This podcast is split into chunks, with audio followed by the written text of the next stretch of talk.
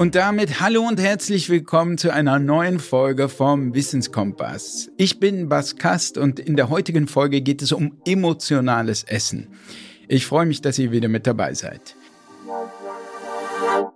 Ja, was gönnt ihr euch nach einem stressigen Arbeitstag oder wenn ihr schlechte Nachrichten erhalten habt? Bei vielen wird die Antwort mit Essen zusammenhängen. Ein Döner auf dem Heimweg, die Tafel Schokolade oder Tüte Chips auf der Couch. Und dass das alles auf Dauer nicht gesund sein kann, das ist uns allen auch irgendwie klar. Doch man will sich ja auch mal was gönnen, oder? Wo hört Self-Care auf? Essen wir diese Lebensmittel aus Hunger? Oder welches Bedürfnis steckt eigentlich dahinter? Um diese Fragen zu beantworten, ist heute Dr. Mareike Awe zu Gast. Sie ist Ärztin, Ernährungsexpertin, Mentor-Coach und Gründerin des E-Health-Unternehmens Into Mind. Herzlich willkommen, Mareike. Hallo Bas, so schön hier zu sein. Danke für die Einladung. Super cool mit dir zu sprechen. Schön, dass du da bist. Ich habe auch dein Buch gelesen. Vielen Dank dafür mit vielen guten Einsichten. Äh, danke. Dein Buch heißt übrigens Wohlfühlgewicht, wie du dich vom Diätzwang befreist und intuitiv deine Wohlfühlfigur erreichst. Mareike, vielleicht um anzufangen, wollte ich einfach mal fragen, was ist das eigentlich emotionales Essen? Kannst du das beschreiben? Hm, super gerne. Ich glaube, emotionales Essen ist etwas, was so gut wie jeder von uns macht, ähm, weil Essen einfach ein emotionaler Prozess ist, einfach ein körperlicher Vorgang. Das ist ein bisschen wie Sexualität, ist ja auch immer ein emotionales Thema. Einfach deswegen, weil es überlebensnotwendig ist. Und schon der Moment, wo wir als kleine Babys auf die Welt kommen und das erste Mal bei unserer Mama an der Brust sind oder von unserer Bezugsperson gefüttert werden, ist schon so ein Moment, wo wir merken, hey, ich werde geliebt, ich äh, bekomme Aufmerksamkeit. Da werden ganz viele Glückshormone freigesetzt in unserem Körper und das speichert sich natürlich das Gehirn an ein. Ähm, Essen ist immer an gute Gefühle gekoppelt, allein durch die parasympathische Reaktion, die es auslöst. Warte mal kurz, parasympathische Reaktion. Kannst du das kurz erklären noch? Es gibt ja zwei Systeme äh, in unserem Körper für die Stressregulation. Das eine ist der Sympathikus, mhm. Fight, Flight or Freeze. Das ist so die Stressreaktion. Das ist, wenn man auf der Autobahn fährt und dann steht da auf einmal ein Reh ähm, und starrt einen an und kann sich nicht mehr bewegen, dann ist das im Freeze-Mode. Ähm, oder wenn ähm, auf, in der Wildnis ein Löwe ähm, jagen geht, äh, dann wird der Fight-Mode bei ihm aktiviert und äh, bei, bei dem, was er jagt, eben entsprechend der Flight Mode, also das Flüchten. Mhm. Und wir haben genauso aber Rest and Digest, also den Parasympathikus. Ruhen und Verdauen, Rest and Digest, ja. Und das ist der Parasympathikus, der das steuert. Das Entspannungssystem. Ja. Und beide sind unglaublich wichtig, beide sind Gegenspieler. Das heißt, wir sind entweder sympathisch aktiviert. Übrigens sympathisch, man sagt auch, jemand ist einem sympathisch.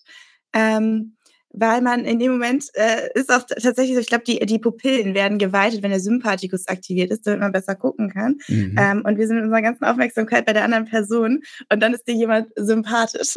Also beim Essen wird der Parasympathikus aktiviert. Also es geht hier um Ruhen und Verdauen, nicht?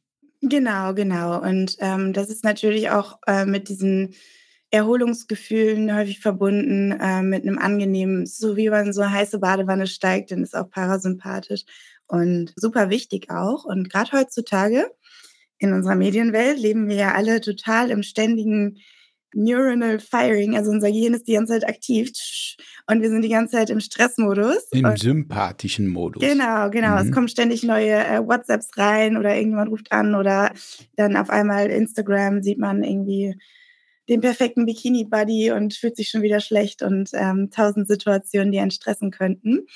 Und was dann aber fehlt, ist eben die Entspannung, die Ruhephase. Und ähm, das Ding ist halt, dass das so ein doppeltes blödes Ding eigentlich heutzutage, dass dadurch, dass wir so viel in unserem Kopf unterwegs sind, dass wir so viel Stress haben, ähm, verlieren wir völlig die Verbindung zu unserem Körper, die Verbindung zu den natürlichen Entspannungsmechanismen, die früher noch stärker ausgeprägt waren. wir sind viel in der digitalen Welt unterwegs. Ich habe äh, letztens gesehen, bei Instagram gibt es schon Accounts mit 100.000 Followern, die rein AI sind was wow. doch der Wahnsinn ist. Wow. Also ähm, bald haben wir alle unseren digitalen Avatar. Hm. Und äh, ich glaube, wir spüren unseren Körper immer weniger, je mehr Zeit wir in den digitalen Medien verbringen. Mhm. Weswegen das, hm, denke ich, auch sehr dazu beiträgt, dass Menschen immer mehr das Körpergefühl verlieren und auch die gesunde emotionale Regulation verlieren. Mhm. Und es gibt eben verschiedene Dinge, die uns helfen, uns immediat gut zu fühlen. Dazu zählen natürlich die ganzen Drogen, Alkohol, Rauchen und eben auch das Essen. Und das Problem beim Essen ist, Essen müssen wir sowieso, weil Rauchen könnte man sagen, ich rauche nie. Aber Essen ähm, muss man früher oder später. Das heißt, es lohnt sich, sich damit zu beschäftigen. Wie entwickle ich ein gesundes Essverhalten, wo ich wieder mit den wirklichen Bedürfnissen von Körper, Geist und Seele im Einklang bin. Und meistens, bei den meisten Menschen, ich durfte jetzt 250.000 Menschen begleiten. Ähm, bei den meisten Menschen ist eben das emotionale Essen ein riesiges Thema. Das heißt, die fehlende Achtsamkeit, die fehlende Selbstliebe, die fehlende Entspannung. Und da hilft es eben ganz aktiv, das zu fördern, also ganz aktiv Entspannung zu fördern, ganz aktiv Achtsamkeit zu fördern, wieder im Jetzt zu sein, ähm, Stressregulation zu erlernen und ähm, wieder auch ganz bewusst spüren zu lernen, was einem wirklich, wirklich gut tut damit man äh, nicht mehr diese Überkompensation hat, die wir alle kennen nach einem stressigen Tag abends auf der Couch, die zwei Tafeln Schokolade, die man vielleicht eigentlich gar nicht gebraucht hätte. Ja, da sind natürlich eine Menge Sachen drin, die du jetzt erzählt hast. Nämlich eine Frage, die sich gleich stellt, ist, du hast jetzt suggeriert, Essen kommt mit Rest and Digest, Ruhen und Verdauen. Das sind so die Phasen, in denen wir eigentlich essen, in, in Ruhephasen. Tatsächlich sind wir die ganze Zeit gestresst. Viele von uns sind, du hast es ja beschrieben, unter anderem durch die sozialen Medien ständig gestresst, latent gestresst oder wirklich super gestresst und trotzdem essen wir, auch während dieser stressigen Phasen. Das heißt, äh, Stress geht schon auch. Also der Sympathikus, diese sympathische Aktivität, geht offenbar auch mit Essen einher, oder? Kannst du da noch unterscheiden oder ist das ein unterschiedliches Essen dann, wenn der Sympathikus aktiviert ist, wenn wir gestresst sind, als wenn der Parasympathikus übernimmt und wir entspannt sind oder wie würdest du das beschreiben? Mm, total. Also, wenn man jetzt mal von der These ausgeht, dass das meiste Essen emotional passiert, kann man auch ganz häufig beobachten, dass Stressesser häufig so hektisch essen und eher so ähm, härtere Sachen, sowas wie Chips, Karotten oder so dieses, ah, ich, ich muss jetzt Stress abbauen durch das Essen quasi. Und diejenigen, die eher so dieses Belohnungs- und Entspannungsessen machen, die essen dann so ah, die Smoothie Schokolade oder die Schokolade oder so cremige, weiche Sachen, das Eis oder ähm, eine heiße Suppe. Ähm, das ist dann eher so dieses Entspannungsessen. Und ich glaube, es ist auch wichtig, sich gar nicht so sehr dafür zu verurteilen, dass man emotional ist, sondern vielmehr geht es darum, dass man einen gesunden Weg für sich findet, dass man mit seinem emotionalen Essen eine gute Balance findet, im Sinne von, nehme ich Nährstoffe auf, die mir gut tun, habe ich ein Gewicht, das mir gut tut, also ist die Menge passend, die ich zu mir nehme? Und wie finde ich eine Balance, bei der ich nicht so dieses Gefühl habe, mich ständig damit zu beschäftigen, weil das wiederum kann dann in einer Essstörung enden. Emotionales Essen, jeder kennt das, jeder tut das, jeder isst mal aus Frust auch, jeder isst auch, wenn er gestresst ist und so weiter. All das ist ja noch nicht unbedingt problematisch, sondern normal. Wir kennen das alle. Kannst du beschreiben, wo so dieser Übergang ist von dem, okay, das hier ist jetzt normales emotionales Essen und nein, das hier geht schon in Richtung einer Essstörung?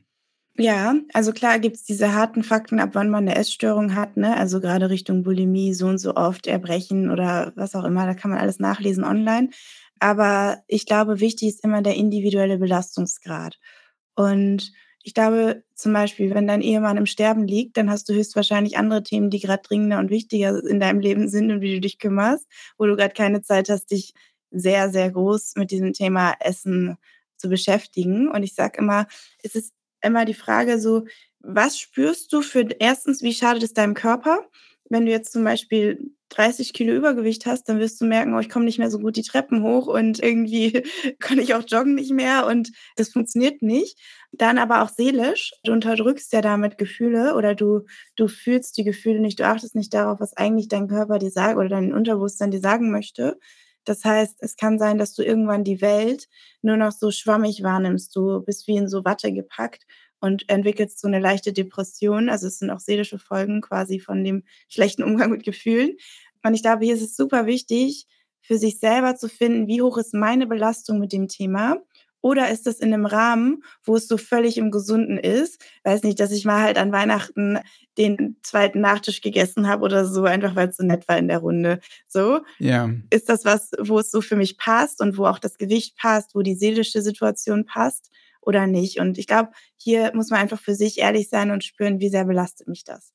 Okay, und aber wie erkenne ich das sozusagen bei mir selber, dass ich äh, zu mir selber sagen kann, okay, das war jetzt noch normal, ich habe jetzt mal diese zwei Tafeln Schokolade gebraucht oder es war vielleicht auch eine stressige Zeit oder ein Familienmitglied hatte es schwer oder ist gestorben. Alles sehr verständlich. Und wo, wo gibt es da klare Grenzen, wo ich selber erkennen kann, das hier ist noch gesundes, intuitives Essverhalten und hier ist es nicht mehr so gesund oder hier könnte es auch in eine Richtung gehen, wo es dann wirklich sehr, sehr ungesund wird. Also ich stelle immer diese freche These auf, dass über 90 Prozent der Menschen ein gestörtes Essverhalten haben heutzutage. Also im, im Zweifel habe ich ein Problem, willst du mir sagen. Im Zweifel ist es nicht mehr ganz natürlich, wie du isst. Ja, ja, ja.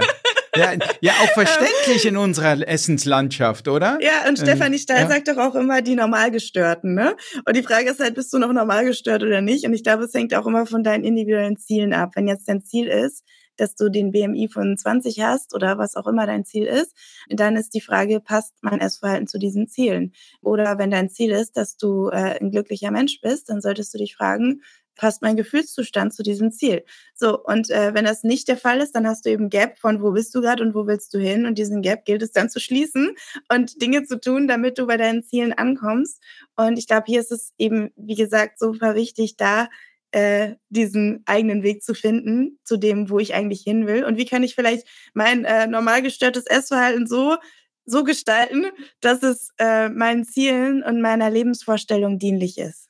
Ja, ich finde es trotzdem eine sehr, sehr schwierige Frage, weil wenn ich es auf mein eigenes Verhalten gucke, zum Beispiel dieses Beispiel mit dem Alkohol, es ist nicht so, dass ich in dem Maße Alkohol getrunken habe, dass meine Gesundheit unmittelbar darunter gelitten hat, noch mein psychischer Zustand irgendwie, ich konnte ganz normal funktionieren. Also das heißt, in diesem Zustand selber empfand ich das als total normal. Und jetzt im Rückblick erkenne ich, ja, es war trotzdem nicht der richtige Umgang, auch wenn es wahrscheinlich nicht äh, meine Gesundheit zumindest nicht akut jetzt beeinträchtigt hat. Ich war auch kein anderer Mensch oder sowas. Und trotzdem würde ich sagen, es war im Nachhinein nicht der korrekte Umgang. Wie definiert man überhaupt ein natürliches, gesundes Essverhalten? Ja, ähm, gibt es viele, viele Wege. Viele Wege führen nach Rom. Ich persönlich würde sagen, in unserer heutigen Welt ist es gesund, wenn man ein bewusstes Essverhalten hat. Also wenn man sich darüber bewusst ist, aus welchen Gründen esse ich und führt mich das zu dem Körper und zu dem Gemütszustand, den ich mir in meinem Leben wünsche? Und ähm, oder ist es etwas, was mich eher davon abhält? Und da eben hm, Bewusstsein auch dafür, esse ich aus körperlichem Hunger, esse ich aus seelischen Gründen, wie viel möchte ich aus seelischen Gründen essen, ähm, ist das noch sozial verträglich? Passt das zu meinem, äh, zu meinem restlichen Leben? Oder bin ich dann äh, nur noch alleine in meinem hochsterilen Zuhause quasi? Und äh, ist auch okay, kann man sich auch für entscheiden, ist auch in Ordnung. Und was ist der Weg, den ich gerne gehen möchte? Und passt das mit meinen Lebenszielen auch überein? Und da wieder achtsam zu werden einfach. Mhm. Und nun sind aber viele sozusagen, sind halt gestresst. Unsere Jobs sind stressig, das heutige Leben ist stressig oft will man es ja auch gar nicht so anders. Also die meisten oder zumindest viele würden sagen, hey, auf so einen gewissen Stress kann ich erstens gar nicht verzichten. Ich muss irgendwie damit klarkommen. Mein Job fordert das, das heutige Leben fordert das. Meine Kinder sind nun mal da mhm. und ich muss mit denen klarkommen und so weiter.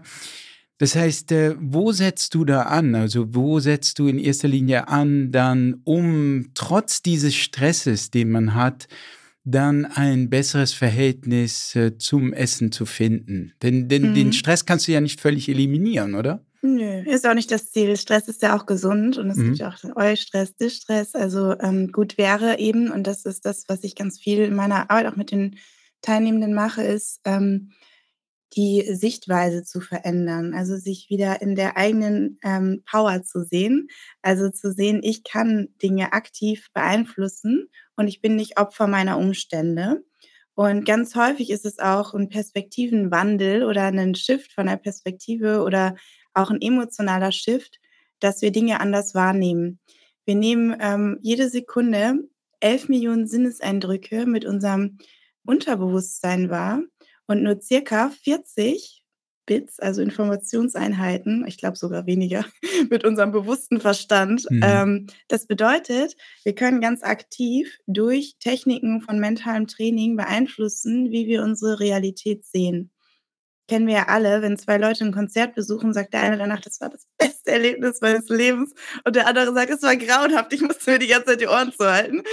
Und genauso ist es eben in Stresssituationen. Für manche Leute ist eine Situation zum Beispiel, mittlerweile liebe ich es, auf einer Bühne zu stehen und mit den Leuten da Scherze zu machen.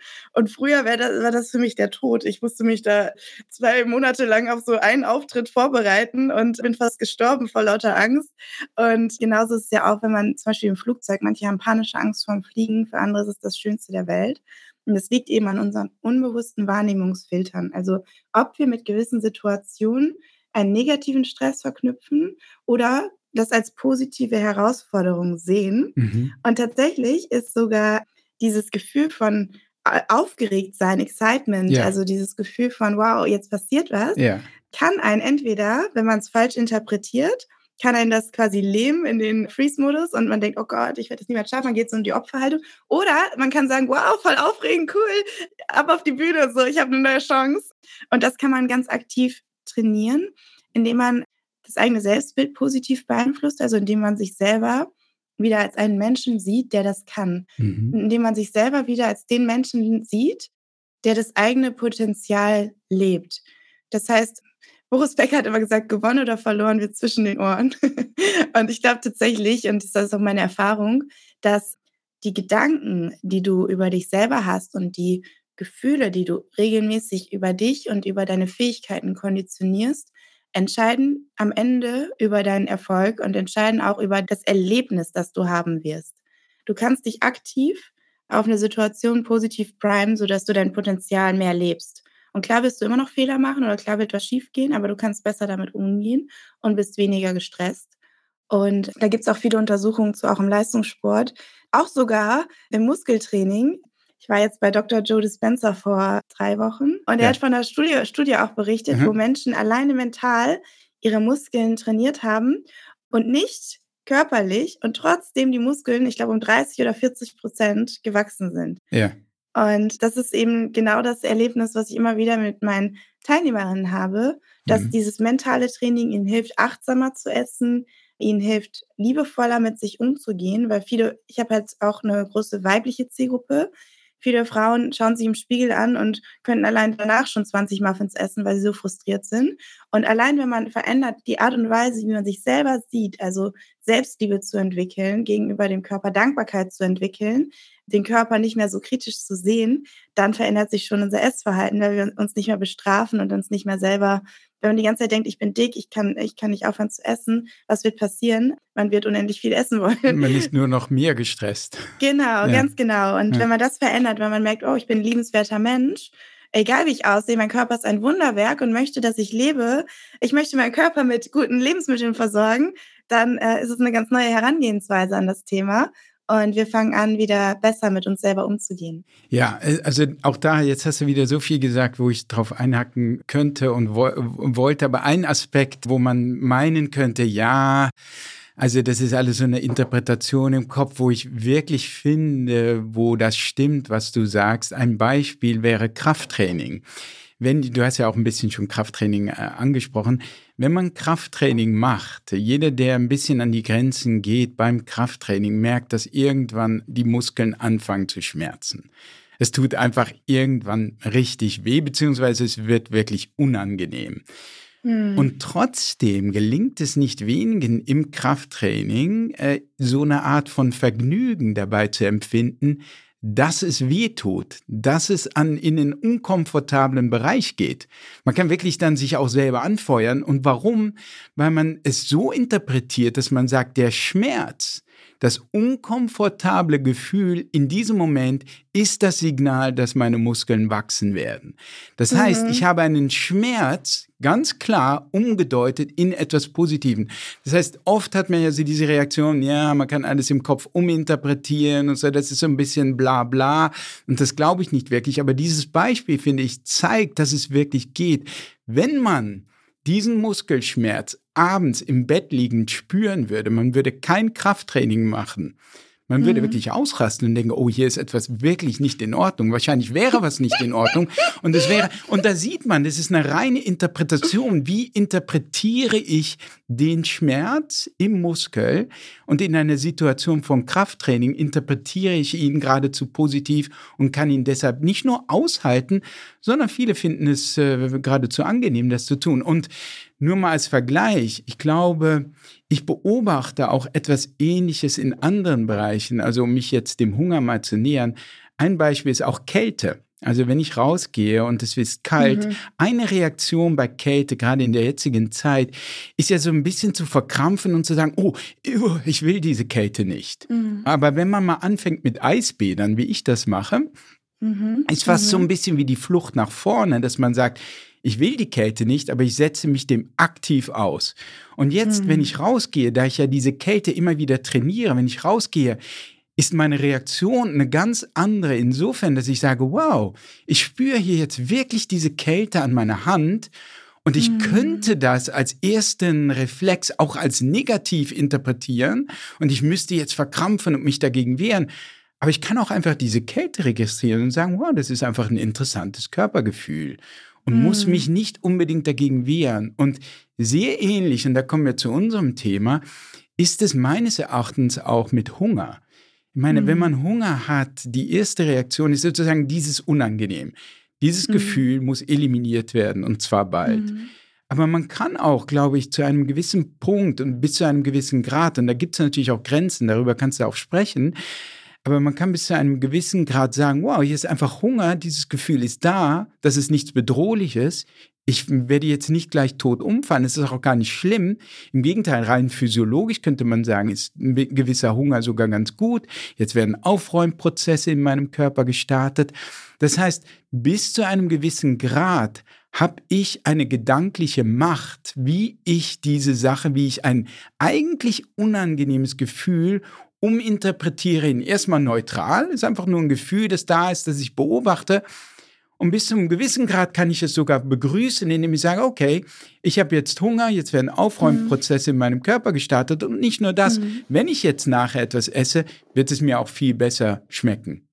Mhm. Ja, äh, dazu kommen mir gerade zwei Gedanken. Man muss natürlich immer aufpassen, dass es dann nicht in einer Essstörung landet oder so, aber es gab ja mal diesen Spruch, ich weiß gar nicht, wer das gesagt hat, irgend so ein super schlankes Model, Nothing tastes as good as being skinny feels. also sie hat sich dieses Mantra gesetzt, es gibt kein Essen der Welt, das so gut schmeckt, wie schlank zu sein. Ähm, wie, wie, wie, schlank sein sich anfühlt. genau, wie schlank sein, genau, genau das. okay, ja. Und das ist natürlich auch schon ins Extrem und da sollten wir auch ja. drüber sprechen, über die mhm. Grenzen, was ist noch gesund, was ist nicht gesund. Und ich glaube aber, jeder Körper hat auch so das eigene ideale Gewicht. Also das ist natürlich nicht jetzt genau bei einer Kilozahl festgesetzt, weil es da auch immer von bis und es hängt von ganz vielen Umständen ab. Deswegen sollte man sich auch nicht zu sehr versteifen. Aber mhm. es gibt schon so eine Range und das können wir selber auch spüren, bei der unser Körper das Gewicht hat und auch die Verteilung von Fettmuskel, Wasser und so weiter, wo wir gut funktionieren und wo wir uns fit fühlen, wo wir Ausdauer haben, wo wir Kraft haben und wo wir das Gefühl haben, yes, äh, jetzt jetzt geht's mir gut. Und dahin zu kommen sollte so das Ziel sein. Und da sollte man sich natürlich jetzt nicht an, wenn man, ich meine, die wenigsten haben das ähm, genetische Potenzial auszusehen wie ein Topmodel. Und ich betone das auch so ganz bewusst, weil das heutzutage immer extremer wird. Durch die künstliche Intelligenz siehst du so viel perfekte Körper. Also das ist verrückt. Ich meine, jetzt gibt es mittlerweile AI-Körper, die sehen krasser aus als Pamela Reif. Und dann denkst du so, die arme Pamela Reif, die wird da auch nicht auf Dauer mithalten können, weil sie wird auch älter werden. So. Und das werden die künstliche Intelligenz nicht und man fängt an, sich zu vergleichen. Mhm. Deswegen ist super wichtig, wieder auch da ins Körpergefühl reinzukommen und sich selber wieder zu spüren. Was ist mein gesund? Was ist für mich gut? Und nicht draußen das Fremde, sondern mein Inneres. Ja. Ähm, was sagt mein Körper mir? Hm. Und nicht, was sagt mir jetzt äh, die Medienwelt? Wie mache ich das? Wie komme ich mir dahin? Heißt das einfach nur, sich von Social Media verabschieden oder Social Media gleichzeitig da in dem normalen, modernen Leben drin zu bleiben und eine zusätzliche Technik zu lernen? Oder wie, wie gehst du da vor? Wie hilfst du da deinen Patientinnen oder deinen Klientinnen und Klienten? Ein ganz wichtiger Punkt ist Achtsamkeitstraining und ganz bewusst wieder den eigenen inneren Körper zu spüren, damit man wieder differenzieren kann zwischen dem, was unser Kopf uns sagt und was unser Körper uns sagt. Und ähm, wenn wir wieder lernen, uns zu spüren, also mh, hm, zu spüren zum Beispiel, wie unser Herz schlägt. Viele, viele sind ja von hier ab, abgeschnitten und spüren gar nicht mehr, was passiert hier überhaupt in meinem Körper. Und wenn wir wieder aber lernen, unseren Körper zu spüren, dann spüren wir auch besser, was sind eigentlich unsere natürlichen Grenzen und wo sind eigentlich unsere auch natürlichen Körpergrenzen? Wo ist eigentlich das, was gesund ist für mich ähm, und gut ist für mich? Und das ist super individuell. Und je mehr wir ins Gefühl gehen und weniger denken, umso besser. Ja, ich habe noch mal eine Nachfrage. Du hast es schon so ein bisschen gesagt, du hast die Medien angesprochen, den Stress angesprochen. Eigentlich ist es doch das Normalste der Welt, dass man seinen eigenen Körper spürt. Jedes Tier tut das. Es ist doch eigentlich das Normalste der Welt. Woher kommt es jetzt jenseits der Medienwelt und Stress, dass so vielen dieses Gespür abhanden gekommen ist? Gibt es da noch weitere Faktoren oder sind das die wesentlichen Faktoren? Ich glaube, dadurch, dass wir Menschen ja das Geschenk und die Plage unseres Verstandes haben. Albert Einstein hat immer gesagt, unsere Intuition ist unser heiliges Geschenk, unser Verstand ist der Diener. Wir leben in einer Gesellschaft, die den Diener ehrt und das Geschenk vergessen hat. Mhm. Und ich glaube, dass wir eigentlich schon ganz viel von dem, was eigentlich gesund für uns wäre, in uns drin haben. Aber dadurch, dass es möglich ist, uns abzulenken und im Außen zu leben durch unseren Verstand, verlieren wir das Gefühl. Jedes Tier, es gibt draußen in der Wildnis keine Tiere mit Übergewicht und auch keine, die an Herzinfarkten sterben. Also die haben nicht diese Themen. Ich bin ja ähm, Ärztin, ich war viel im Krankenhaus unterwegs im Laufe meiner Ausbildung und habe dort immer wieder gesehen, die meisten Menschen, die kommen, kommen wegen Folgen von Stress und wegen Folgen von Übergewicht. Und du kannst eigentlich nur noch Schadensbegrenzung betreiben. Und die Tiere in der Wildnis haben das nicht. Weil zum Beispiel, wenn sogar eine Katze, guck dir eine Katze an, wenn die gestresst ist, ah, die streckt sich erstmal, die stresst sich, die, ah, die dreht den ganzen Stress aus dem Körper raus. Oder wenn die wirklich, ähm, wenn die jetzt in der Wildnis, sagen nehmen wir mal eine Wildkatze. Deswegen sage ich auch bewusst in der Wildnis, die bei Menschen leben, sind dann häufig übergewichtig genau. und völlig verzogen. und äh, wenn die Hunger hat, die Sinne sind aktiv und dann sieht sie, boah, da hinten ist, äh, da ist was, das will ich jagen, da ist ein Hase und rennt hinterher. Und so funktioniert das eigentlich. Und dadurch, dass wir diesen Verstand haben, sind wir sehr, sehr viel in unserem Gehirn unterwegs, vergessen aber, dass wir auch ein Gehirn im Herzen haben und ein Gehirn im Bauch haben und spalten uns davon ab und ignorieren das. Weil ich glaube, auch in unserer Gesellschaft sehr viel der rationale Verstand immer wieder geehrt wurde und es als toll angesehen wurde, ähm, sehr rational unterwegs zu sein. Welche Rolle aus deiner Sicht spielt die Lebensmittelindustrie? Weil die Tiere, die du beschreibst in der Natur, die haben ja keine Supermärkte um sich herum oder Snackautomaten etc. etc. Voll, voll. Mhm. Also es wird immer leichter, uns, ähm, uns selber auch zu unseren Körper mit Drogen am Ende des Tages zu, wie sagt man das, von der natürlichen Spur wegzubringen. Also industriell verarbeitete Lebensmittel. Das ist aber auch, woher kommt das? Das kommt aus dem Verstand von Leuten, die sagen, ich will Geld damit verdienen, dass andere süchtig sind nach meinen Produkten. Ja. Ja. Und dann hacken die sich quasi in das System ein, machen gutes Marketing. Früher die Fernsehwerbung, ich weiß noch, als ich Kind war, wurde dann mit irgendwelchen Kelloggs geworben, die so gesund sind, weil da Honig dran ist. Aber in Wahrheit ist es eigentlich nur Zucker und einfache Kohlenhydrate, die sofort im Blut verpuffen und als Kind hast du zwei Stunden später wieder Hunger. Also ich glaube auf jeden Fall in meiner Kindheit mhm. haben alle ungesund gefrühstückt. Also ich glaube, jeder, der irgendwie in meinem Alter ist, hatte diese blöden Kelloggs zum Frühstück oder mhm. diese ganzen Schokopops oder whatever. Mhm. Und einfach das Ungesündeste der Welt, womit die Kinder schon auf Zucker geprimed werden. Das ist halt alles Konditionierung, bringt uns weg vom Körpergefühl. Mhm. Mm, und im Grunde, äh, im Grunde, das ist halt das Schlimme. Wir wurden so konditioniert, das ist in unserem Nervensystem drin. Und damit müssen wir irgendwie arbeiten. Wir sind schon quasi die ersten Lebensjahre mit Süchten großgezogen worden im Grunde. Es ist so, als würdest du einem kleinen Kind ständig so ein bisschen eine Droge geben und dann ist es irgendwann erwachsen. Dann kannst du das auch nicht auf einmal auf Null schrauben, weil das einfach schwierig ist, ja. weil es im Gehirn so drin ist. Ja, also ich selber sehe das natürlich genauso, dass die Lebensmittelindustrie ein großes Problem bei alledem ist. Es ist ja auch klar, dass diese Übergewichtsepidemie anfing oder es erst so richtig in Fahrt kam, als die Lebensmittelindustrie und die hochverarbeiteten Produkte immer mehr und mehr wurden. Also es gibt da eine klare Korrelation. Und ja, also ich sehe das als, äh, als echte Gefahr, weil man ja auch, wenn man dieses Junkfood viel isst, ähm, irgendwie keinen echten Hunger mehr empfindet. Wenn man die ganze Zeit dieses Junkfood futtert, kommt sowas wie ein Gefühl wie Hunger, gar nicht mehr auf und echtes Essen schmeckt auch nicht mehr in diesem Zustand nicht mehr gut.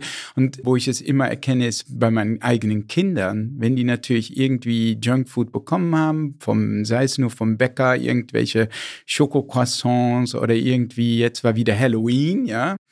Und dann sammeln sie, das ist ja auch alles gemütlich und schön und so weiter. Und dann sammeln sie natürlich ihre Bonbons und das. Und dann kannst du danach, kannst du natürlich Abendessen vergessen. Das heißt, äh, tendenziell befinden viele von uns in so einer Situation, wo sie die ganze Zeit dieses quasi Essen essen, der die ganze Zeit ihren Hunger im Grunde eliminiert und sie haben keine Lust mehr. Das Einzige, worauf sie in diesem Zustand, in diesem gesättigten Zustand noch Lust haben, ist weiteres Junkfood. Also, um es platt zu sagen, wenn meine Kinder satt sind von so einem Halloween-Abend, werde ich auf keinen Fall irgendwie noch ein Stückchen Gemüse in sie hineinbekommen.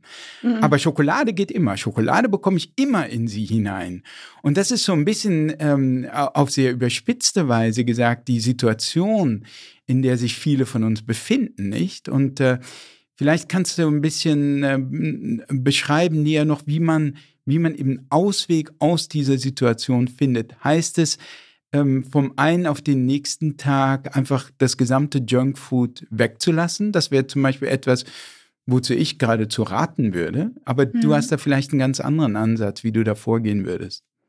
Ja, ich glaube, bei jeglichem Schwarz- oder Weiß-Ansatz ist es manchmal dann schwierig, wenn so, sage ich mal, Lebenskrisen kommen. Und es, es neigt immer, also was ich immer gesehen habe, ist bei meinen Teilnehmenden, dass die durch diese jahrelange Diäterfahrung, wo sie sich dann von heute auf morgen ganz perfekt ernähren und sagen, ich esse nie wieder Zucker, ich esse nie wieder verarbeitetes Essen, passieren zwei Dinge.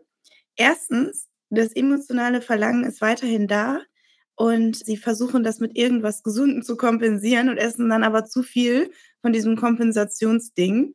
Also jetzt nur so ganz blödes Beispiel. Ich habe früher, ich erzähle jetzt mal eine Anekdote aus meiner Kindheit. Ich habe dann ähm, sie die Fastenzeit und ich habe dann gesagt, ich esse keine Süßigkeiten und ich bin totaler Schoko, also Schokolade ist mein Ding. Also jedes Kinderfoto siehst du mich mit Schokomund und du siehst quasi, ich habe dann angefangen mit dieser Fastenzeit und dann nach so ein paar Tagen so, ja, aber so ein Kakao ist ja keine Süßigkeit. Und dann habe ich angefangen, Kakao zu trinken.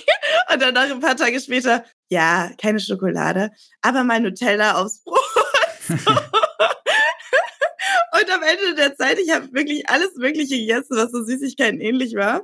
Und das fangen dann auch viele Teilnehmende an, also in der Vergangenheit, wenn sie dann irgendwelche Diäten gemacht haben, dass sie dann auf einmal anfangen, gesunde Süßigkeiten zu machen mhm. die aber eigentlich auch nicht wirklich gesund sind. Ich meine, du kannst auch aus nur natürlichen Zutaten Süßigkeiten machen, die deinen Blutzuckerspiegel hochtreiben. Also, guck mal, kannst auch sagen, ich trinke Apfelsaft. Ist das gesund oder nicht gesund so? Oder, ja, und also die Leute ähm, neigen dann dazu, das anders zu kompensieren. Und wo ist dann die Grenze? Ist du nur noch Sachen, die komplett unverarbeitet sind? Also ist du nur noch Sachen, die vom Baum fallen? Oder wie machst du das? Und das ist dann häufig nicht mehr so alltagstauglich. Ja, das stimmt. Plus das Zweite, wenn man sich so harte Limits setzt, ist eben das Problem, dass man in dieses Schwarz- oder Weiß-Denken rutschen könnte und dann dieses jetzt erst recht so. Ist natürlich doof dann, ne? Du musst irgendwie kürzer treten, aber mhm. trotzdem das Gefühl haben, äh, satt und zufrieden Genussvoll. zu sein. Genau, ja. genau. Und da sind wir eigentlich beim goldenen Weg. Ja, Goldener Weg. Beschreib, beschreib uns bitte allen den goldenen Weg. ja, natürlich, Disclaimer funktioniert nicht für jeden Menschen, aber, aber, ähm, Nein, aber, aber nur mal nebenbei, also diesen ganzen Ansatz, den du vertrittst, ne, weil du, du lachst hier und äh, du machst das ganz locker und das ist alles schön, aber dieses ganze intuitive Essen, was ja auch so klingt, ach ja, ich darf essen, was ich will und so weiter, tatsächlich, wenn du auf die empirischen Befunde guckst, die sind wirklich beeindruckend positiv. Dieser Ansatz wirkt wirklich im empirischen Test, im wissenschaftlichen Test. Und jeder kann das prüfen, indem er bei Google einfach mal Intuitive Eating und PubMed eingibt und du siehst einfach eine Studie nach der nächsten. Teilweise habe ich Studien auch in meinem neuen Buch Kompass für die Seele, habe ich eine Studie auch über intuitives Essen. Können wir vielleicht noch drüber reden oder, oder auch nicht, wenn wir nicht dazu kommen. Aber jedenfalls, du siehst das, wenn du das selber dir mal anguckst, wie positiv diese Befunde sind. Also bitte beschreib uns diesen goldenen Weg, und wie man mehr so zu diesem intuitiven Essen kommt, weil natürlich viele ja auch denken, oh, intuitives Essen, ich darf jetzt nach Mareike oder nach diesem Ansatz essen, was ich will, oder ich muss nur auf meinen Körper hören und meine Intuition und werde dabei auch noch schlank. Und das ist so ein bisschen, fühlt sich für viele vielleicht, hört sich für viele vielleicht zu gut an, um wahr zu sein.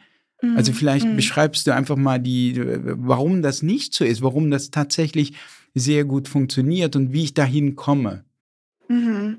Also erstmal ganz allgemein, ich glaube, alleine intuitiv essen ist für viele sehr, sehr schwer, weil sie da sich sehr unsicher fühlen und das Gefühl für ihren Körper quasi verloren haben. Darum ist es wichtig, das unterstützen, begleitet zu tun und wieder das Gefühl ganz bewusst zu trainieren. Und hier spielt natürlich unsere Gedankenwelt eine ganz entscheidende Rolle, weil wir wenn wir, wie gesagt, denken, ich bin dick und undiszipliniert und schokoladensüchtig, was wird passieren? Wir werden Unmengen an Schokolade essen. Und wenn wir denken, ich brauche dringend eine Diät, dann äh, werden wir, also es sind immer die Gedanken, die eine super wichtige Rolle spielen. Insgesamt geht es beim intuitiven Essen darum, dass man wieder auf das natürliche Hunger- und Sättigungsgefühl des Körpers hört. Also man isst, wenn man körperlich hungrig ist, man hört, ich habe auch diese Intuit-Grundsätze, ist, wenn du körperlich hungrig bist, wähle das, was dir wirklich schmeckt und gut tut, genieße achtsam und bewusst und höre bei angenehmer Sättigung auf zu essen. Also vier einfache Grundsätze, die dir helfen können, wieder intuitiv zu essen. Und hierbei ist es eben wichtig, wieder spüren zu lernen, habe ich gerade wirklich körperlichen Hunger oder möchte ich mich nur anders fühlen? Und ganz wichtig auch, äh, das Selbstbild zu verändern. Also wie würdest du essen, wenn du ein natürlich schlanker Mensch wärst? Also stell dir vor, du bist bereits dieser Mensch, der mit dem eigenen Körper in Verbindung ist. Spür mal ganz bewusst deinen Körper, spür mal in dich rein, was brauchst du gerade wirklich. Wenn du abends auf der Couch liegst und dringend die Schokolade essen möchtest, was will deine Seele gerade, was will dein Herz gerade wirklich, was will dir wirklich, wirklich gut tun. Und es kann sein, dass du dann wirklich ganz bewusst, und das meine ich auch, sich nicht so krass zu verurteilen, wenn man mal emotional ist, sondern wenn man das tut, also ich habe dazu auch ein uraltes YouTube-Video, da bin ich noch irgendwie 22. Das heißt Umgang mit Spaßessen. Das ist aber damals super gut geklickt worden. Da geht es nämlich darum, wie gehe ich damit um, wenn ich einfach mal einfach aus Lust, aus Freude essen will wenn du das machst, dann mach das ganz bewusst und genieß es mal. Und das ist ja so witzig.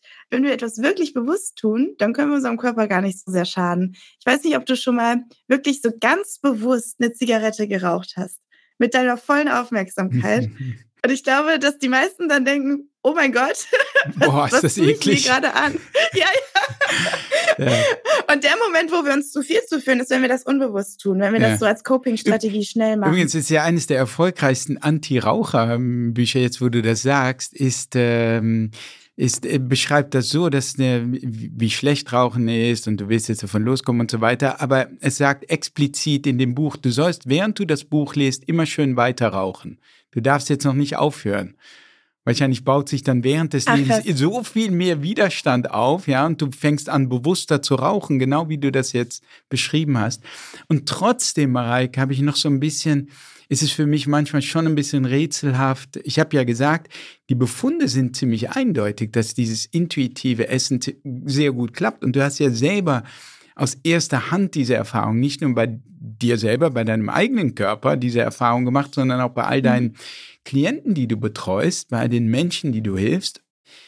Trotzdem so ein bisschen, was ist, wenn meine Intuition mir sagt, weißt du, ich habe jetzt wirklich Lust auf diese zweite Tafel Schokolade. Ich kann äh, Mareike hin oder her, aber ich meine, und das habe ich eigentlich so jeden Abend. Das ist so ein bisschen, mhm. das ist vielleicht jetzt ein bisschen überspitzt gesagt, aber ich kann mir mhm. sehr gut vorstellen, dass viele das sagen, aber tatsächlich trifft das ja dann gar nicht so zu, oder? Es kann ja gar nicht so zutreffen, dass Leute immer noch dann dieses Bedürfnis haben, über sich sozusagen sich zu überfressen, sondern wirklich, wenn sie diesem Ansatz folgen von dem intuitiven Essen, dann wirklich mehr oder weniger freiwillig anfangen, sich da auch zu begrenzen, indem sie wirklich auf ihren eigenen Körper hören und fragen, was will mein Körper gerade wirklich? Mhm, mh. Wie erklärst du dir das oder was, was verpasse ich in meinem Denken, wenn ich sage, ja, meine Intuition oder auch die meines Kindes besteht darin, nicht nur diese Tafel Schokolade ganz runter zu essen, sondern auch die nächste vielleicht noch oder die Chipstüte wirklich bis zum Ende äh, äh, zu, leer zu futtern. Also ich glaube, hier muss man ähm, ganz, ganz äh, stark unterscheiden zwischen auf der einen Seite ähm, der ersten körperlichen so Rebound, also dass du wieder zurückkommst zu du versorgst deinen Körper mit den richtigen Nährstoffen. Und das zweite ist dann das emotionale Essen. Und dazu ein kurzes Beispiel. Als ich angefangen habe, intuitiv zu essen, in der Zeit davor, habe ich sehr, sehr wenig Fett gegessen, weil ich immer dachte, Fett macht Fett, Fett ist ungesund. Und ich habe äh, super viel, zum Beispiel Vollkornbrot oder so gegessen und hatte davon immer irgendwie Verdauungsschwierigkeiten und äh, so einen aufgeblähten Bauch, weil ich so viel äh, Gemüse auch gegessen habe. Und als ich wieder angefangen habe, intuitiv zu essen und wieder zu spüren, was sagt mein Körper mir wirklich, hat mein Körper mir ganz oft gesagt, er möchte was Fettiges essen. Und das war dann auch am Anfang die Schokolade. Dazu war natürlich dieser emotionale, äh, gleichzeitig auch das emotionale Verzichtgefühl, weil ich Ewigkeiten darauf verzichtet hatte.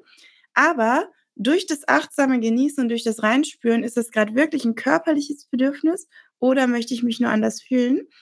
War irgendwann der Moment damals, äh, Shame on Me, die Nuss-Nougat-Creme, wo ich die, äh, ich habe die damals wirklich gelöffelt. Ich hatte in meiner Studentenwohnung, als ich angefangen habe, intuitiv zu essen, hatte ich wirklich so gläserweise diese leeren Nuss-Nougat-Creme-Gläser auf meinem Regal stehen. Und ähm, habe trotzdem 10 Kilo abgenommen übrigens. Und da war dieser Moment, wo ich wirklich diesen Löffel mit dieser Schokocreme und ich so dran rieche und so schmecke und so, boah, es ist mir viel zu süß, viel zu fettig no more. Und ich war wirklich, ich habe es weggeschoben und ich hatte innerlich, und das weiß ich auch noch, ich hatte mich früher mal gezwungen, Äpfel zu essen. Und als ich intuitiv essen gelernt habe, habe ich wieder gelernt, Äpfel zu lieben. weil, ich, weil ich wieder gespürt habe, mein Körper will diesen schönen deutschen Apfel, der hier regional gewachsen ist im Herbst und es schmeckt so göttlich, diese Vitamine zu mir zu nehmen.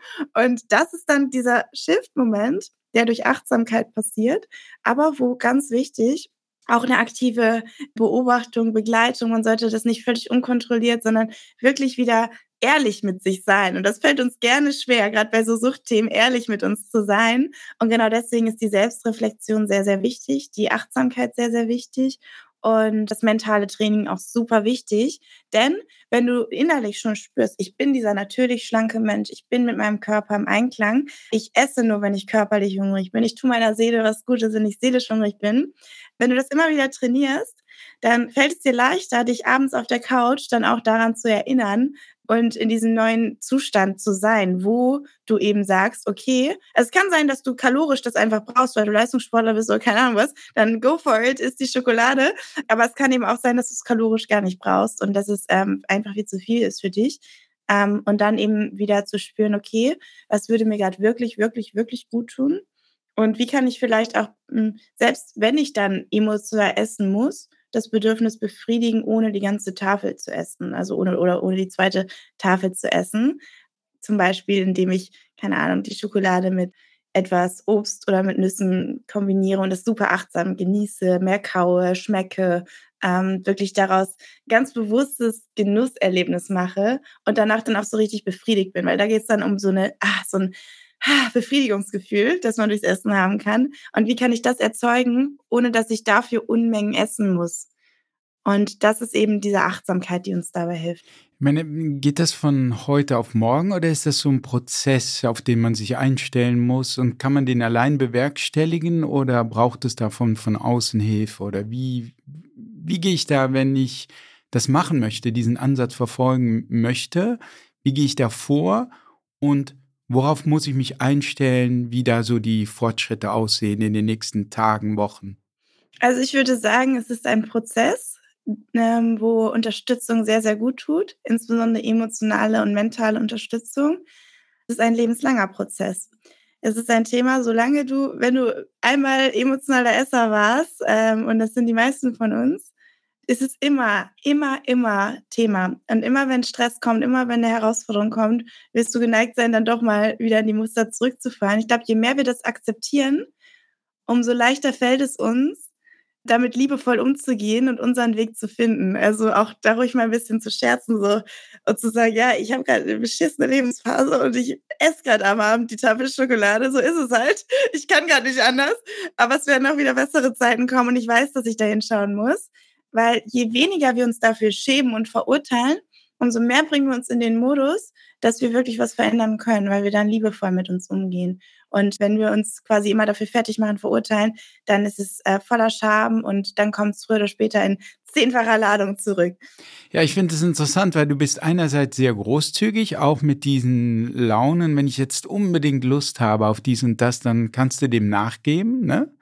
Und auf der anderen Seite schreibst du auch klar in deinem Buch, dass du nicht so ein Fan bist von Cheat Days. Mhm. Dass man also, ähm, sagen wir mal, an sechs Tagen die Woche wirklich sich gesund ernährt und dann am siebten Tag lässt man es krachen und äh, isst nur noch Junkfood und äh, Schokocroissants und all die leckeren Chips und so weiter und Eis und Warum nicht? Also, weil auf der einen Seite man darf diesem Gefühl nachgeben, aber auf der anderen Seite in dem Maße ein Cheat Day findest du ungünstig oder gefährlich.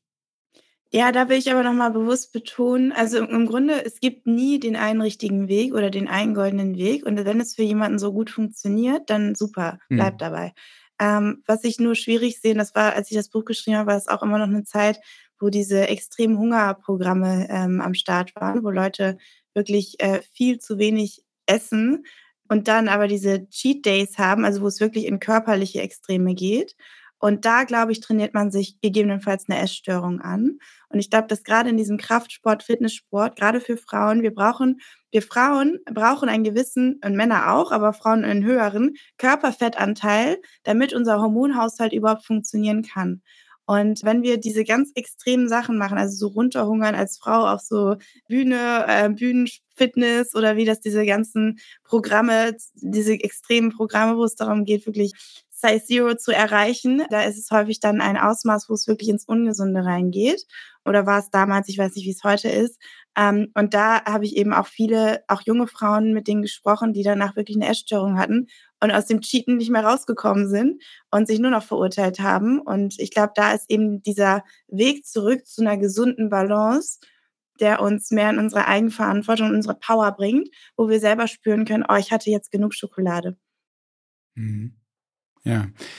Ja, eine Sache, die ich äh, sehr gut erkenne, nicht vom Essen, aber bei mir äh, mit Alkoholkonsum. Also ich war nie so ein echter Superalkoholiker oder so, aber ich habe immer regelmäßig getrunken, komme auch so einer, aus einer langen Weintradition. Mhm. Und bei mir war es oft so, dass ich abends, wenn ich gestresst war von der Arbeit, einfach so das erste, der erste Reflex war einfach um, äh, wenn ich dann von der Arbeit zurückkam, runterkam, ich arbeite ja meist zu Hause, diese ganzen Studien gelesen habe oder geschrieben habe, so richtig konzentriert war, um sozusagen diesen Stress sehr schnell runterzufahren, habe ich einfach gleich ein, ein Glas Wein getrunken und das hilft ja auch. Total. Das heißt, man könnte in gewisser Weise sagen, ich habe auf meinen Körper gehört und das hat auch wirklich sehr gut funktioniert bis ich eigentlich so ein bisschen über den Weg, weil die Daten zum Thema Alkohol immer kritischer geworden sind in den letzten Jahren und ich dann anfing, diesen Konsum zu hinterfragen aus gesundheitlichen Gründen und irgendwann mal dann gesagt habe, hey, du trinkst eigentlich zu viel, was diese, insbesondere was die Neueinschätzung des ganzen Alkoholkonsums in Bezug auf Gesundheit betrifft und du solltest mal ein bisschen weniger trinken. Ich dann auch diese Frage gestellt habe, warum trinkst du denn eigentlich? Und es war tatsächlich wirklich, um mein System runterzufahren und dann habe ich irgendwann für mich gesagt, okay, ich lasse jetzt einfach mal den Alkohol weg. Und wenn das so ist, dann müsste es auch so sein, dass ich diesen Stress, den ich gerade habe, mit einem kleinen Workout abbauen kann. Und mehr oder weniger seitdem mache ich das. Und äh, ne, es klingt vielleicht zu schön, um wahr zu sein, aber ich mache das seit ungefähr einem Jahr so und es funktioniert wirklich, wirklich sehr, sehr gut. Zu einem, bis zu einem Punkt, wo ich denke überhaupt nicht mehr über Alkohol nach. Also, und auch nicht abends, wenn ich gestresst bin, was immer mein erster Gedanke war, wo ist mein Glas Wein, um diesen mhm. Stress mhm. loszuwerden. Es ist nicht mehr so. Und sehr regelmäßig mache ich dann einfach dieses Workout. Und da habe ich wirklich gemerkt, dass wir oft irgendwie zu einem Mittel greifen, um irgendein Gefühl zu töten in uns, das wir nicht haben wollen. Und wir greifen zu einem Mittel, das auch wirkt, das auch schnell wirkt, aber auf Dauer wahrscheinlich nicht besonders günstig ist. Und dass man aber auch mal ehrlich hinterfragen kann, was ist dieses Gefühl, woher kommt es und kann ich auch anders mit diesem Gefühl umgehen? Mm. Und, äh, mm. und aufs Essen übertragen, glaube ich, ist es einfach noch häufiger so, dass wir bestimmte Gefühle haben und sei es einfach nur Langeweile. Also ich mhm. meine, wie, wie oft ähm, öffne ich die Kühlschranktür, einfach weil ich sozusagen gelangweilt bin. Ich lese diese Studien, die ziemlich anstrengend sind. Und ich habe jetzt einfach keine Lust mehr. Und ich, ich, ich sehe buchstäblich, wie ich die Kühlschranktür aufmache und reingucke. Und dann kommt vielleicht so die Frage, wonach gucke ich hier ein? Was suche ich hier eigentlich? Und was du jetzt äh, beschrieben hast, was, glaube ich, der erste Ansatz ist, um mit diesem ganzen Thema Essen, Ernährung, auch Übergewicht ähm, fertig zu werden, um damit vernünftig umzugehen, ist wirklich sich immer wieder, im Grunde bei jedem Bissen und gerade beim Anfang, sich diese Frage zu stellen, was tue ich hier eigentlich? Wozu esse ich das jetzt hier eigentlich, mhm. oder? Ja, liebevolle hm. Selbstbeobachtung, liebevolle hm. Selbstbeobachtung in einem Ausmaß, das lebensdienlich ist. ja. Also, ja. weil äh, wenn du nämlich dann als Mutter mit ganz vielen Kindern und so weiter, das ist halt, ähm, musst du gucken, wie schaffe ich das gerade. Ja. Aber eigentlich einmal rauszusteppen, sich selber von außen so anzuschauen. So, und, und, und auch gerade so von in der Anfangszeit. Ich meine jetzt für diesen Übergang, weil wie gesagt, mittlerweile denke ich ja auch nicht mehr darüber nach, wenn ich von der Arbeit, wenn ich fertig bin. Super schön. Zum, ja, es ist aber für die Anfangszeit war es schon wichtig, sich kurz diese Frage zu stellen. Also jetzt übertragen, warum esse ich jetzt dieses Eis oder warum blicke ich jetzt hier gerade in den Kühlschrank? Für diese Anfangszeit ist es, glaube ich, wichtig und hoffentlich ähm, äh, geht es dann irgendwann in Fleisch und Blut über. Ja, super hm. toll. Also perfektes Beispiel, richtig cool. Ja. Hm, ich, mir kam gerade noch ein Gedanke. Was sagst du dazu, dass Menschen mit einem BMI von 27 älter werden? Dass die bitte älter werden? Mhm. Wie, was meinst du, wie ist die Frage gemeint? Also ich habe letztens in mein Chat-GPT eingegeben, mit welchem BMI wird man am ältesten? Was glaubst du, ist denn so das gesündeste Gewicht laut deinen Recherchen? Oh, ich denke, in, im Grunde, je schlanker man ist, umso besser ist es aus gesundheitlicher Sicht. Also ich glaube, dass mhm. die, du, ich, ich weiß, was du meinst. Du, du spielst auf Studien an, die im Grunde einen Zusammenhang suggerieren zwischen einem etwas höheren Gewicht oder BMI also einen gewissen Übergewicht geradezu und dem Sterblichkeitsrisiko, das dann gesenkt ist. Also die mhm. suggerieren im Grunde, dass es gut ist, wenn du ein leichtes Übergewicht hast, mit Blick mhm. auf dein Sterblichkeitsrisiko. Mhm. Das meinst du, oder? Mhm. Mhm. Genau. Und was dann angeführt wird, ist unter anderem, dass du zum Beispiel, wenn du krank wirst, ein gewisses Polster hast. Ja, du wirst krank oder du hast eine OP und du hast so ein gewisses Gewichtspolster. Also ich denke, dass das ein tatsächlich ein Artefakt dieser Studien sind. Also ich glaube nicht, dass das ein echter wahrer Zusammenhang ist. Dann könnten wir ausführlich drüber sprechen. Aber ich glaube, es gibt einfach unheimlich viele experimentelle Befunde, die geradezu umgekehrt zeigen, dass kalorische Restriktionen dazu führen, dass du länger lebst. Und das zeigt mhm. sich bei allen Organismen, die man untersucht hat der einzige Organismus im Grunde, wo man es nicht wirklich experimentell weiß, ist bei Menschen. Also mit anderen Worten, du kannst einen Organismus angefangen von Hefe über Bakterien, über Fadenwürmer bis hin zu Spinnen und auch Affen auf eine Diät setzen, wo du einfach die Kalorienzahl reduzierst, also etwas unter dem Niveau hältst, was dieser Organismus, der, der Affe zum Beispiel, natürlicherweise essen würde. Also man mhm. enthält ihm so ein bisschen Kalorien vor. Und da zeigt sich, dass erstens einmal diese Tiere weniger von Krankheit betroffen sind und dass sie tendenziell auch länger leben.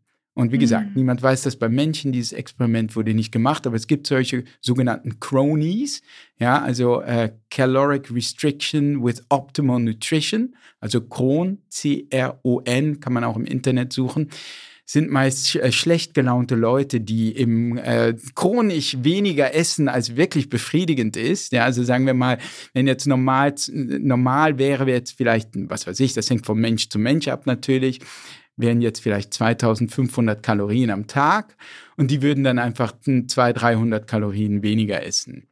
Vielleicht, wenn ich ein bisschen einen Kompromiss äh, auch mal bei dir checken könnte, was du davon hältst, nämlich das Thema Kalorienzählen. Mm, super, Wenn ich zum Beispiel Kalorien zähle, ist es ja eigentlich eine sanfte Art, das Essen an meinen Verstand mm. auszulagern. Im Grunde sage ich ja, ich traue den Gefühlen nicht. Ich traue nicht dem, was dein Gefühl dir sagt, was du essen sollst. Ich lagere das durch Zählen, durch Zahlen an den Verstand mm. aus. Denn ich traue meinem Gefühl und meinem Körper und was der mir sagt, nicht ganz über den Weg. Würdest du das so sehen oder mhm. würdest du Kalorienzählen als hilfreich auch betrachten in manchen Fällen? Ich glaube, es ist sinnvoll, ein gewisses Bewusstsein darüber zu haben, in welchen Lebensmitteln viele Kalorien drin sind und in welchen weniger und welche gesundheitsförderlich sind und welche weniger. Und das bringe ich auch meinen Teilnehmerinnen bei, also zum Beispiel auch, wie man Essen kombinieren kann, sodass der Blutzuckerspiegel konstanter bleibt oder worauf man achten sollte, dass bei der Auswahl von Lebensmitteln und auch bei den Mengen ist es natürlich hilfreich, wenn du merkst, auf der Waage tut sich nichts oder wenn du merkst, es verändert sich gerade überhaupt nichts an meinem Körper, das nochmal zu challengen und zu reflektieren. Ich sage immer in einem Ausmaß, der für dich dienlich ist. Und für manche ist es Kalorienzählen, für andere ist es Portionsgrößen, für andere ist es bewusstes Reinspüren, wieder andere kommen gut. Also ist klar, es gibt auch Leute, die perfekt klarkommen mit einem vorgegebenen Mahlzeitenplan. Aber ich glaube, wo es bei den meisten dann scheitert, ist diese Gap zwischen rationalem Wissen und emotionalem Umsetzen und da dann diese Wege zu finden, so wie mit deinem Weinglas, wie du es so ein bisschen gesagt hast, dass man das schafft, da immer mehr auf den für dich gesunden Weg anzunähern. Und die Schwierigkeit und Herausforderung ist auch hier, dass es so individuell ist. Du kannst dich im Kalorienzählen zu einer Essstörung machen und du kannst es als super hilfreiches Tool empfinden. Und da hast du halt wieder diese Extreme. Und da ist eben diese, ich glaube, Selbstaufmerksamkeit, was ist für mich dienlich, das ist, glaube ich, ganz entscheidend. Ja, ja, vielen Dank, Mareike. Das hast du jetzt wirklich äh, gut rübergebracht, dass das dieser entscheidende, zentrale Punkt ist. Schön, dass du da warst. Vielen Dank für dieses Gespräch. Danke dir, es war super schön mit dir. Ja, das war es auch schon mit der heutigen Folge. Und das Thema Ernährung ist natürlich auch Bestandteil meines neuen digitalen Programms, der Anti-Stress-Kompass. Bis Montag habt ihr noch die Gelegenheit, euch das Programm mit einem echt super Willkommensrabatt von 45% zu sichern. Den Link dazu findet ihr wie immer in meinen Show Notes. Und am Montag erscheint dann wieder eine kurze Episode, in der ich einen kleinen Deep Dive mache, egal ob es jetzt eine aktuelle Studie zu dem Thema ist oder um praktische Tipps für euren Alltag. Wenn ihr Fragen oder Feedback habt, schreibt mir gerne eine Mail an baskast.hellohealth.de oder ihr schreibt mir eine Nachricht bei Instagram. Mein Account dort ist baskastofficial. Und da findet ihr auch Videoausschnitte aus den letzten Podcast-Episoden. Und wir, wir hören uns am Montag wieder. Bis dahin wünsche ich euch ein schönes Wochenende. Euer Bass.